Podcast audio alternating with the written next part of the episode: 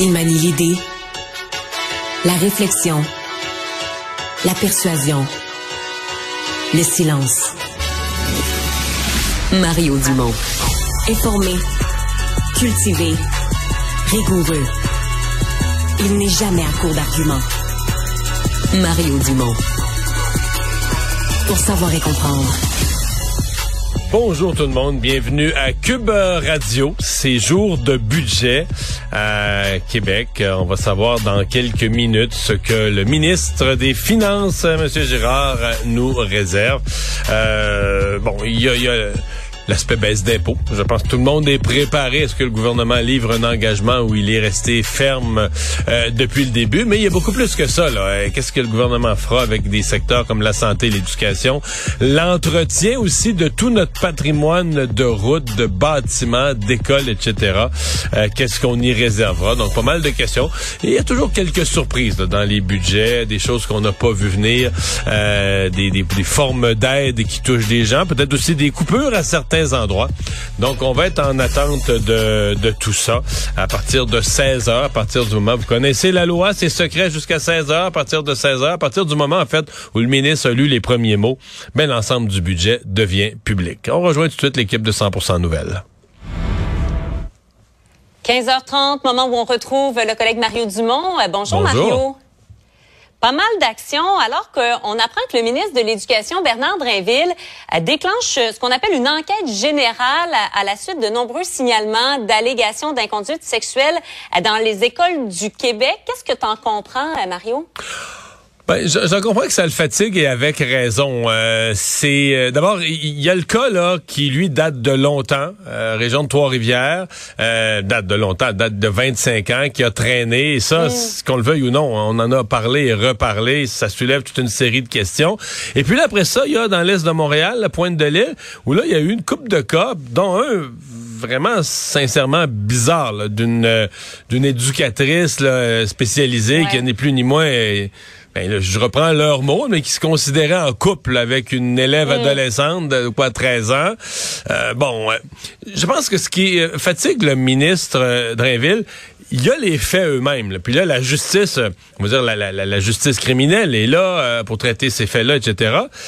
Ce qui l'intéresse, je pense, davantage du point de vue de l'enquête du ministre, c'est de voir, mais Qu'est-ce qui se passe dans une école, dans un centre de service scolaire, euh, dans des situations où on a bien l'impression qu'il y a d'autres gens qui le savent. Quelqu'un s'en rend Ouais, compte. comment, des- comment on traite comment on traite les plaintes? Exactement, Mario on dit ben, qu'on des est en mesure justement d'entendre le ministre Oui. euh, qui était à l'Assemblée nationale. Écoutons-le ensemble. Madame la Présidente, les cas d'allégations concernant des euh, agressions de nature sexuelle euh, se multiplient au Québec. Et je veux lire euh, le texte suivant à l'Assemblée. C'est un document que je viens de signer juste avant d'entrer en Chambre. Acte de désignation et de mandat d'enquête générale. À la suite de multiples dénonciations et d'allégations d'inconduite de nature sexuelle ou de comportements inadéquats portés à l'attention du ministère de l'Éducation survenus dans le réseau de l'éducation, et là je donne quelques exemples, Chemin du Roi, Pointe de l'Île, euh, il y a également un autre cas, euh, euh, Centre de service scolaire des Patriotes, je désigne les fonctionnaires de la Direction générale des affaires internes du ministère de l'Éducation et du ministère de l'Enseignement supérieur pour exercer les pouvoirs d'enquête que ces articles confèrent.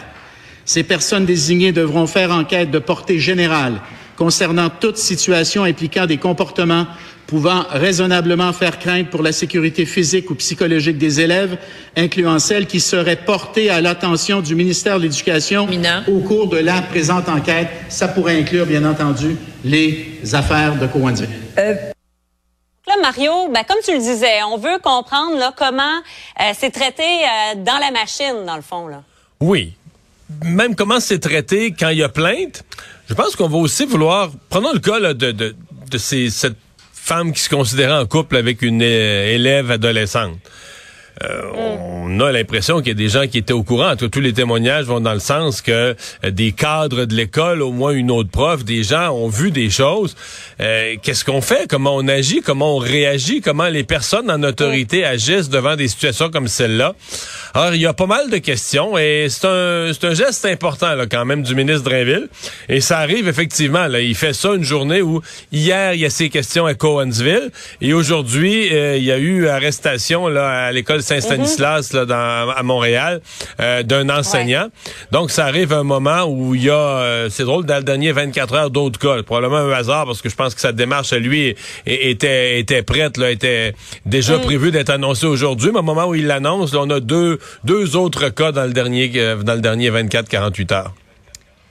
Autre sujet, euh, Airbnb, euh, et ça rebondit ça aussi à, l'Assemblée nationale, euh, répondant donc aux questions de l'opposition, le premier ministre qui a dit bon qu'on allait rendre Airbnb responsable des annonces illégales parce que là, on parle de quoi 92% de ceux qui s'affichent dans le fond des logements affichés qui n'ont pas la certification comme telle du ministère du, du tourisme. Ça, ça allait dans le sens, ça, Mario, que d'annoncer quelque chose comme ça? Euh, oui, et euh, bon, on sait pas encore quelle forme ça va ça va prendre, mais c'est le premier ministre lui-même, par exemple, qui l'a dit, qu'il avait l'intention d'ici la fin de la session euh, de resserrer d'un tour de vis les mécanismes de contrôle sur euh, sur Airbnb. Par contre, Monsieur Legault, et j'étais content qu'il le fasse, l'a quand même rappelé. Mm.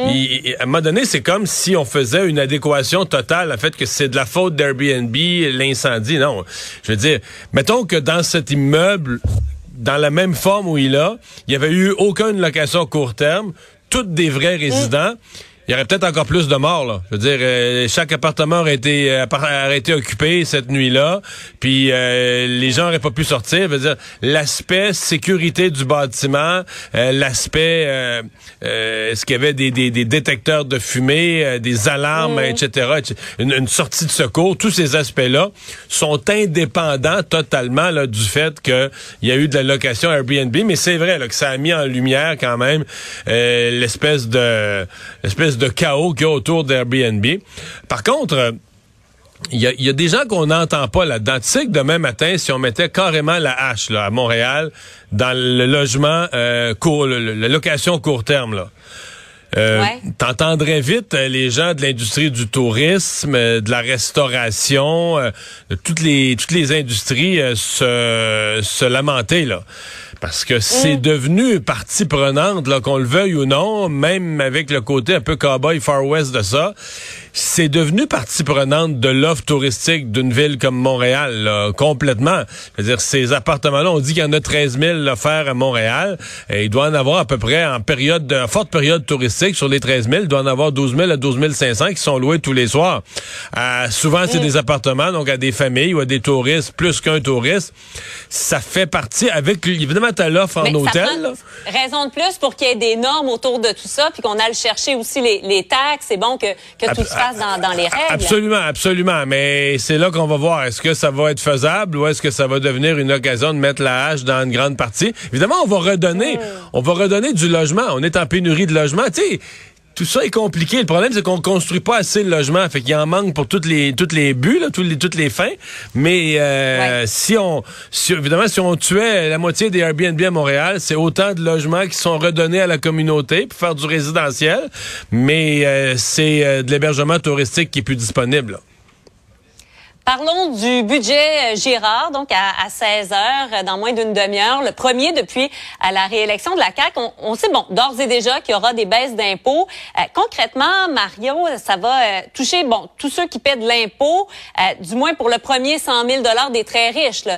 Tout le monde va avoir des, cadeaux à quelque part, à moins de pas payer d'impôts, là, à, la mesure de l'argent qu'on fait. Ouais. Ben, pour les gens très riches, ça fait pas une grosse différence. sais, quand tu payes, je sais pas, mais quelqu'un qui, qui, gagne quelques centaines de milliers euh, peut payer 100, 200 000 piastres d'impôts. Si tu en enlèves quelques centaines, tu verras même pas de différence. Là. Euh, euh, L'affaire, Pourquoi y enlever à ce moment-là?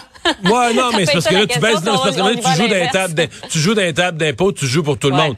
Non, l'affaire, c'est que moi, je, dois avouer que je suis un peu démonté aujourd'hui, parce que euh, moi, sincèrement, Marianne, je pense que c'est la première fois de mon vivant que je vois ça, quasiment des baisses d'impôts.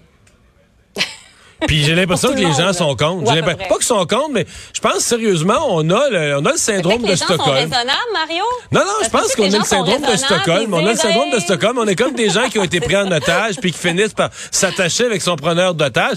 Je veux dire, euh, le, gouvernement du Québec, c'est pas comme si, euh, euh, d'abord, on allait couper les impôts d'une façon radicale. Le gouvernement va baisser un petit mm. peu les impôts dans un contexte où on a une, une, pénurie de main-d'œuvre. Donc, on veut encourager les gens à travailler plus d'heures. Ben, quand là, enlève, enlève-leur moins d'argent sur chaque heure travaillée.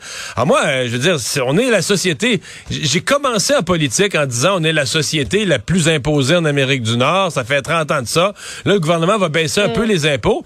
Puis j'ai l'impression que dans la population, on dirait qu'il y a un malaise.